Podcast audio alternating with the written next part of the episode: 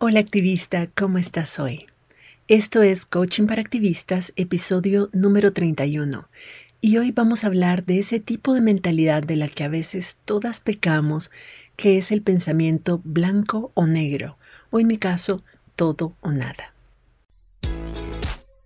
Estás escuchando Coaching para Activistas con Virginia Lacayo coach, emprendedora, feminista y experta en neurociencia y pensamiento sistémico, quien te compartirá información y herramientas para que puedas conocerte, autogestionarte y lograr los resultados que te propones independientemente de las circunstancias que estén ocurriendo. Una de las cosas que más nos hace sufrir de forma totalmente innecesaria es la necesidad de tener siempre la razón. No necesitamos tener la razón y que no las den para poder tener los resultados que queremos o para estar bien, pero insistimos de todas formas en tenerla. Nuestro cerebro necesita creer que tiene la razón, porque eso le da cierta sensación de control y de predictibilidad en un mundo que sabemos que es muy complejo, impredecible e incontrolable. Nuestro cerebro detesta la incertidumbre, porque cree que si no puede predecir lo que va a pasar, no nos puede proteger y su principal función, ya sabemos, es protegernos.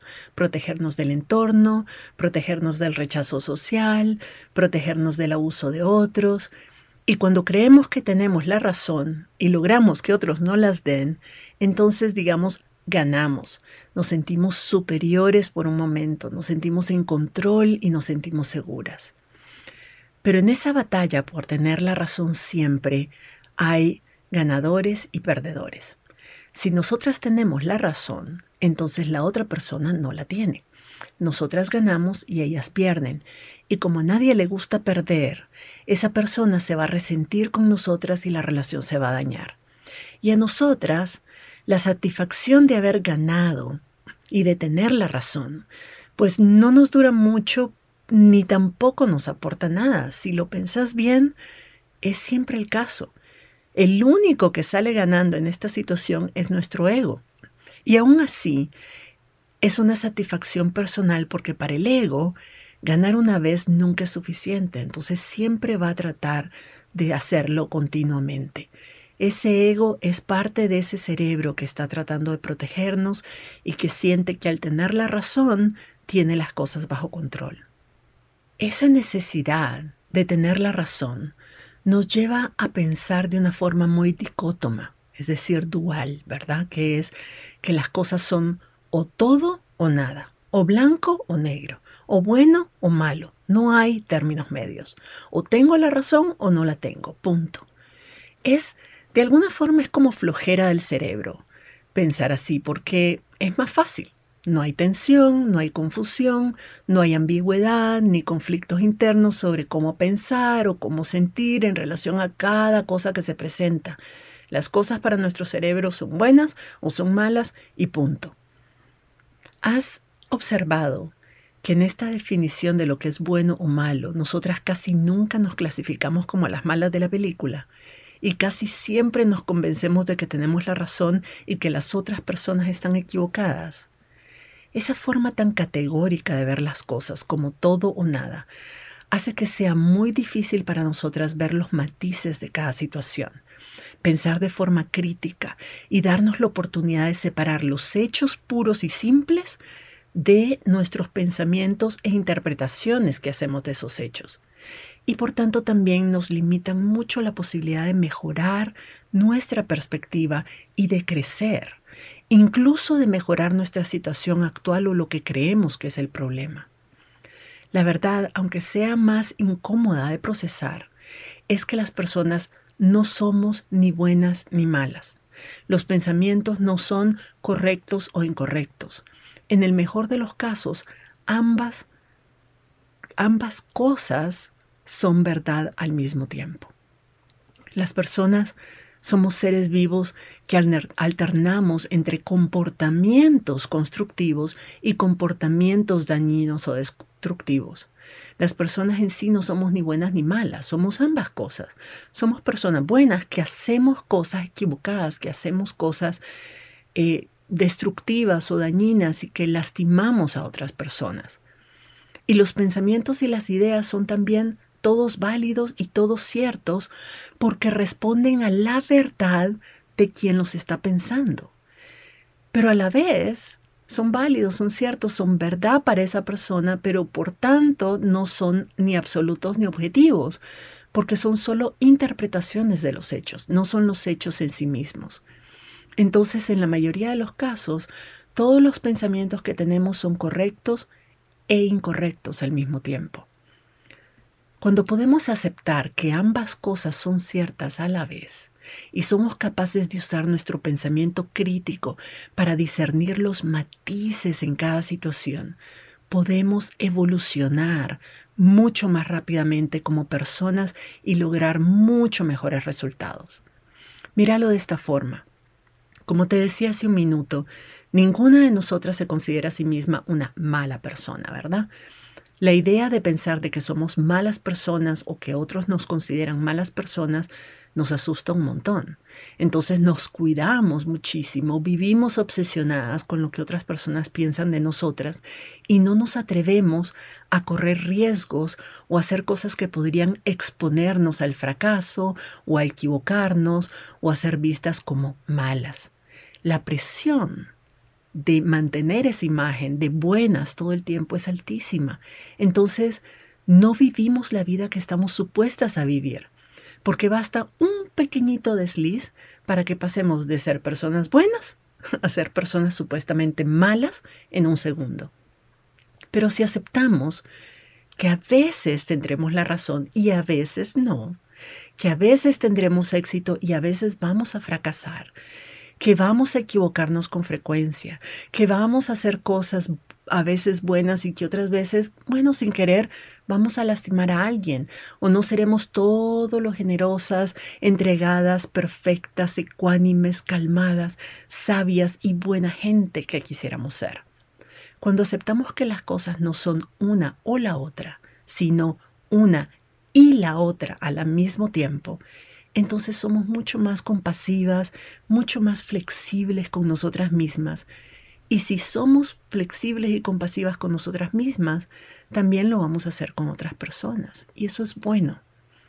Hace poco me escribió en mis redes sociales una persona diciendo que estaba muy decepcionada de mí porque me venía siguiendo desde hace un buen rato y le encantaba todo lo que yo compartía y mis podcasts y todo, ¿verdad? Pero que un día dije una cosa que no le gustó y con la que no estaba de acuerdo. Y que por esa cosa, esa razón que yo dije, ya me había dejado de seguir y que le daba muchísimo pesar porque según ella realmente yo le ayudaba mucho con todo lo que compartía en mi comunidad. Y resulta que esta persona estaba molesta conmigo porque para ella o yo soy buena coach y lo sé todo o soy mala coach y estoy equivocada en todo. Ella se resistía un montón a la posibilidad de que en su mente yo pudiera ser buena coach y saber muchas cosas y al mismo tiempo no estar de acuerdo conmigo con, en todo lo que yo digo. Nadie puede estar de acuerdo o absolutamente de acuerdo con absolutamente todo lo que yo digo. Yo espero que vos no estés de acuerdo con todo lo que yo diga. Yo quiero que vos pensés críticamente y distingas que de lo que yo te comparto, qué te sirve y qué no. En qué coincidimos en valores y creencias y en qué nos diferenciamos. Y luego vos le saques el jugo, aquello que te sirve y que te gusta, y dejes para otras personas lo que no te resulta valioso y ya. O mejor aún, que ambas, vos y yo, aceptemos que las dos tenemos igualmente razón, porque estamos viendo la misma situación desde dos perspectivas distintas y desde ese espacio, desde esa apertura de mente, podamos intercambiar puntos de vista e incluso aprendamos unas de la otra. Estar abierta a, a la posibilidad de que dos cosas que parecen opuestas pueden ser verdad al mismo tiempo, no significa que no tengas una opinión o una valoración sobre, sobre las cosas y que no puedas escoger cuál es la que se alinea mejor con tus valores y creencias. Es simplemente reconocer de que un helado con sabor a chocolate no es mejor ni peor que un helado con sabor a pistacho, pero que vos conscientemente, después de haber probado ambos, decidiste que el helado de chocolate es el que más te gusta y listo. Bueno, por lo menos esa es mi opción, ¿verdad? Yo prefiero el helado de chocolate que el de pistacho.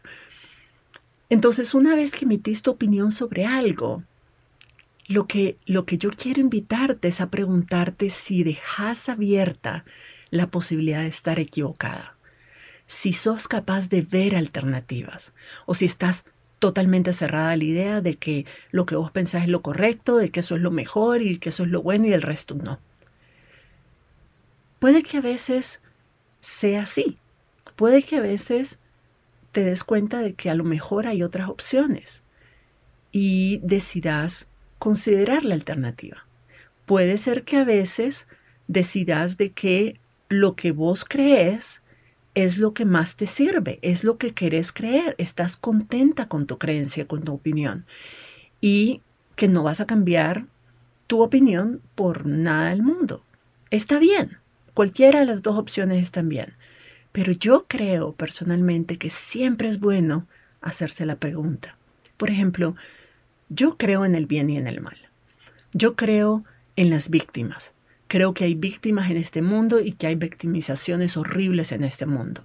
Yo creo que debemos reconocer a las víctimas y cuidarlas, apoyarlas y tratarlas y que debemos condenar los actos victimizantes y los comportamientos victimizantes, abusivos, opresivos, etc. Y también creo que debemos, como víctimas que hemos sido del comportamiento de otras personas, asumir la responsabilidad de no revictimizarnos a nosotras mismas. Eso parte por tener una mente crítica y aceptar que las cosas no son blanco o negro y que nada nos determina, que nada determina quiénes somos ni lo que podemos hacer en el futuro. Nosotras podemos decidir qué significado le damos a cada situación que experimentamos. Entonces yo puedo opinar, yo puedo tener mi criterio de que una situación de abuso es destructiva, es condenable, no es justificable bajo ninguna circunstancia. Puedo también tener una opinión y una visión de que yo fui víctima de una situación de abuso, pero también puedo escoger, decidir de que esa situación en la que yo fui víctima no determina mi identidad, que no me convierte en una víctima, simplemente es una situación que yo viví, que necesito superar con ayuda o por mí misma, pero que eh, voy a interpretarla como algo que ocurrió, que es condenable, puedo apoyar a otras personas que están en mi situación, pero yo puedo decidir qué voy a hacer con esa situación en relación a mi vida y en relación a lo que viene después. Hay cosas, yo sé, de que yo por lo menos no estoy dispuesta a negociar en mi percepción. Creo, por ejemplo, aunque puedo entender la opinión de otras personas, yo, yo personalmente creo que el derecho a ser felices, a expresarnos física, verbal o sexualmente, a decidir sobre nuestro cuerpo y a ser quienes queremos ser, amar a quienes queremos amar y tener la vida que queremos tener es un derecho humano de todas las personas y no puede estar por debajo de ningún otro privilegio o de ningún otro derecho, digamos. Lo importante aquí es, es que yo puedo entender que otras personas no piensen así. Puedo entenderla, puedo escucharlas, puedo realmente comprender incluso sus razones y sus perspectivas. Y aún así, escoger no cambiar de opinión. Aún así, mantener mi decisión de creer de que eso es, son derechos humanos y son derechos primarios. Lo importante es que puedo entender las circunstancias, valores y creencias que las otras personas tienen que les hace estar en desacuerdo conmigo como te digo, no voy a cambiar de opinión, pero mi opinión, cuando entiendo a la otra parte, mi opinión toma fundamentos mucho más fuertes, porque ya escuché, porque no estoy decidiendo sobre mi percepción de manera ciega, radical y dogmática, estoy escuchando todas las versiones, estoy escuchando todas las perspectivas y desde esa visión global y desde esa capacidad de ver la película completa, estoy escogiendo la creencia que yo considero que es la correcta para mí. que se alinea más con mis valores, con mi experiencia, con mis principios. Mis creencias son mías en este caso. Yo me siento segura y tranquila de que las escogí yo, de manera consciente y crítica. No las heredé de nadie ni las sigo de forma dogmática. Y es que creo que cada quien debe decidir y ser dueña de esas decisiones, de nuestra sexualidad, de nuestro género, de lo que queremos ser en este mundo, de lo que queremos contribuir a él, de lo que queremos creer, de los principios que queremos que guíen nuestra vida. Todo eso tiene que ser algo que tomes vos la decisión de manera consciente. Tal vez te estarás preguntando que por qué te estoy diciendo todo esto y por qué estoy hablando de todo esto. Pero mi punto para vos personal, para tu crecimiento, para el tipo de trabajo que vos y yo estamos haciendo en este podcast, es que cuando pensamos que las cosas son blanco y negro, no nos damos la oportunidad de estar equivocadas y por tanto de evolucionar. ¿Cuántas veces yo no me he dicho, sobre todo cuando era más joven, me decía, que yo soy una buena persona, que yo creo en la justicia, que yo tengo razón en esto y que el resto está equivocado, que si no estás conmigo estás contra mí. Esa era una visión, una forma de pensar que yo tenía sobre todo más joven. Y creer con ese nivel de convicción en esas cosas hizo que en ese entonces yo no pudiera ver dónde estaba equivocada y estaba a veces inconscientemente actuando de manera que lastimaba a otras personas, ya sea porque las estaba juzgando o las estaba excluyendo o estaba siendo prejuiciada. Ser así de dogmática como yo era en ese entonces me impedía ser autocrítica, me impedía cuestionar mis propias creencias y prejuicios y comportamientos. Me daba en el fondo, me daba miedo darme cuenta de que yo no era tan buena persona como quería creer que era. Pero con el tiempo me di cuenta de que mis valores, como mis creencias, pueden y deben evolucionar. Deben adaptarse a los cambios en el entorno, a los cambios en mi vida, a la nueva información y a las nuevas perspectivas que voy adquiriendo. Cuando empecé a preguntarme si era verdad que tenía siempre la razón, si tal vez había algo que no conocía a fondo, de lo que tal vez estaba mal informada, sobre lo cual mis fuentes de información también estaban predispuestas a pensar de la misma forma, entonces comencé a cuestionar lo que estaba sucediendo a mi alrededor con otros ojos. Comencé a vivir con autenticidad y con valentía. Me di cuenta que no estar de acuerdo en absolutamente todo con todas las personas que me importan está bien. Crea una tensión saludable porque en las diferencias es que surge la innovación y los sistemas evolucionen. El punto está en saber dialogar, no está en, no tener diferencias y pensar todas lo mismo, sino en saber dialogar sobre esas diferencias, hacerlo de forma que enriquezca el diálogo en lugar de convertirlo en una batalla de poder. Cuando comencé a abrirme a otras perspectivas, me di cuenta también de todo lo que me estaba perdiendo. No significa que compartía todas las opiniones de otras personas, pero el solo estar dispuesta a escucharlas me abrió un mundo de información y de opciones para mí que antes no tenía. Ser abierta y no tener miedo de considerar otras ideas y saber que mis valores son míos y los voy a honrar, no significa que no esté dispuesta y en capacidad de aprender de otras personas. Es más, si realmente creo en lo que pienso, la mejor forma de influenciar a otras personas es entendiendo qué las hace creer lo que creen. ¿Por qué están tan convencidas de su posición? ¿Qué hay detrás de todo eso? A veces simplemente es que le falta una parte de la información, o a veces es miedo. Hay muchas razones por las que las personas nos aferramos a lo que creemos que es verdad, y muchas veces es totalmente subjetivo y basado en emociones que queremos sentir o que queremos evitar, no necesariamente en fundamentos lógicos. Pero la única forma de ayudarle a esa persona a abrir su perspectiva, a tener una película más amplia de las cosas, es primero escuchando y entendiendo realmente de dónde vienen las creencias que tiene. Hay valores y creencias que he tenido toda mi vida, pero muchas de ellas están en constante evolución.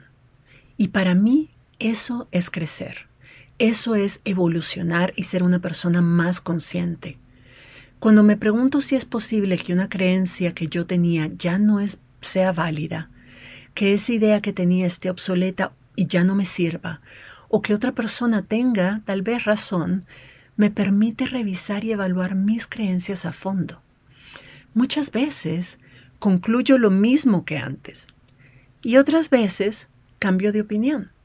Lo importante es que al final me guste lo que yo creo, crea que es verdad para mí y que me sirve para ser la persona que quiero ser y hacer lo que quiero hacer.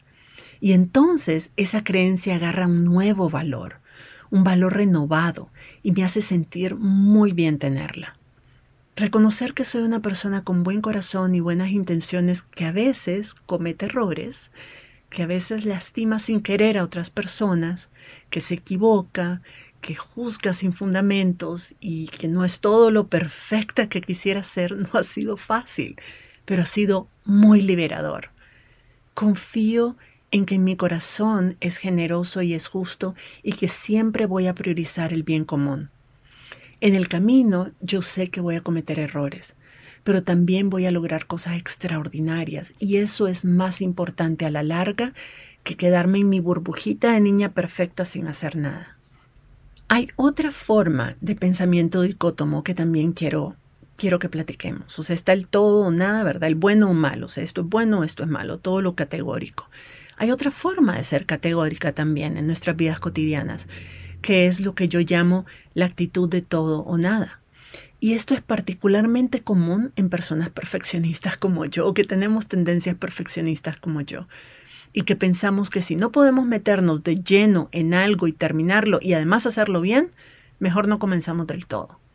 Eso me pasa honestamente a cada rato, es algo en lo que yo sigo trabajando en mí todo el tiempo porque es una de las cosas así como esas, como las últimas 10 libras, ¿verdad? Las que más cuesta bajar. Y entonces me pasa sobre todo con temas relacionados a mi salud y el desarrollo de nuevos hábitos de vida o incluso a perseguir sueños no relacionados con mi trabajo. Te voy a confesar, tengo casi 20 años tratando de aprender a tocar guitarra. Pero como siempre estoy metida en miles de proyectos, además soy madre soltera y mi familia me demanda atención y energía, entonces tengo la sensación de que no voy a tener tiempo ni energía que se requiere para aprender a tocar bien, entonces lo pospongo para cuando sea el momento adecuado. Tengo 20 años esperando el tal momento adecuado. Por supuesto, no va a llegar. Y lo mismo sucede con hacer ejercicios, con hacer ajustes en mi dieta, hacer nuevas amistades, leer libros de literatura que no sean de, trabajo, profesionales, aprender otro idioma, meterme a algún curso que me interesa, incluso con tomarme días de descanso real, sin hacer nada más que cosas placenteras que nutran mi cuerpo, que nutran mi alma. Simplemente nunca hay tiempo. O por lo menos eso es lo que yo creo, que no voy a tener el tiempo ni la energía suficiente para hacerlo todo y hacerlo bien. Pero en estos días que he estado reflexionando mucho sobre este tema, me he preguntado, ¿Es posible, Virginia, que alguna de estas cosas no las comenzás porque son sueños o deseos que ya son obsoletos y que en el fondo ya no te motivan tanto y las tenés ahí en la lista de espera como algún día, algún día, pero que en realidad por eso no lo haces? ¿Será que estoy aferrada a lo que creía que era un sueño pero ya no lo es? ¿O creo que debería hacer esas cosas pero que en el fondo no siento que sean tan importantes en mi vida y solo me estoy dejando llevar por el debería? Eso es una pregunta importante cuando sentimos de que tenemos una lista de cosas que hemos venido posponiendo mucho tiempo, pues antes de, de, culparnos y flagelarnos y hacernos sentir mal por no cumplirlas, de pronto vale la pena si esas cosas son todavía válidas, si todavía las queremos hacer o no. Y si no las queremos hacer, pues dejarlas ir sin remordimiento, es decir, te quise en algún momento, pero ya no, entonces te saco de la lista. Pero en algunos casos, sí, en algunos casos son cosas que sí me importan, sobre todo los asuntos relacionados a mi salud, a descansar, a disfrutar un poco más de mi vida, de mi vida social. Esos sí son importantes para mí. Y me vivo torturando porque no hago nada al respecto, lo sigo posponiendo, nunca encuentro el momento perfecto para hacerlo bien, para meterme a fondo, para dedicarme totalmente a ello, entonces no lo hago. Así fue el inicio, cuando aprendí a hacer mi auto-coaching, eso era lo que me estaba pasando también. Yo sabía con toda la fuerza de mi corazón que el coaching me iba a cambiar la vida que hacerme auto-coaching me iba a cambiar la vida, que me iba a permitir lograr todo eso que quería y más, que me iba a ayudar a superar mis tendencias perfeccionistas y que se iba a volver un círculo virtuoso, o sea, más lo hacía, mejor me iba, más lo hacía, etc. Pero entonces la vida me ocurría, ¿verdad? Pasaba y la vida se metía en todos mis planes, me levantaba temprano por la mañana súper decidida a invertir una hora entera de mi tiempo en hacer todos mis ejercicios de auto-coaching, a leer libros de autoayuda o libros filosóficas, que me iba a sentar en el patio de mi casa con una tacita de café todas las mañanas para hacerlo. Pero cada mañana la vida, por supuesto, se me atravesaba en medio y me ponía obstáculos. Que mi hijo se levantaba tarde, entonces había que correr para ir a la escuela, que recibía una llamada un correo urgente que no había previsto. En fin, siempre pasaba algo y yo me decía, no importa, no importa, lo voy a hacer por la tarde cuando me libere de todo o por la noche. Y entonces, por supuesto, llegaba la noche y yo estaba ya demasiado cansada como para ponerme a hacer todo, todo un entrenamiento mental y lo dejaba para el día siguiente. Y me decía, mañana sí, mañana lo hago sin falta. Y así se me pasaban los días. Cuando yo empecé con hacer mi auto-coaching y a realmente trabajar en mí y en mi transformación personal, me costó arrancar por esta, este pensamiento de todo o nada. Me tomó tiempo al inicio hasta que comprendí dos cosas. Uno, que nunca, déjame que te lo repita, yo sé que no lo querés oír, pero nunca va a ser el momento perfecto para hacer algo que nos importa siempre va a haber algo que no coincida con las condiciones perfectas que creo que necesito para, para poder hacerlo todo y hacerlo bien. Y dos, no necesito tener condiciones perfectas, ni necesito hacer todo de un solo y hacerlo bien. Lo que da mejores resultados en la vida no es hacer todo bien de un solo, sino hacer un poquito cada día. Los cambios más importantes en nuestra vida son el resultado de la acumulación de acciones chiquititas que hacemos cada día por un periodo largo de tiempo. No necesito hacer una hora de auto-coaching y leer un libro a la semana para avanzar con mi desarrollo personal. Las cosas no son ni deberían ser todo o nada. Puedo ponerme metas chiquitas, metas que sé que no hay forma que no pueda cumplir y a partir de ahí crecer. Soy perfectamente capaz, no importa qué tan ocupada esté en mi día, de dedicar cinco minutitos a hacer mi trabajo de auto-coaching. Lo planifico con tiempo, me levanto unos minutos antes por la mañana o lo hago antes de dormir.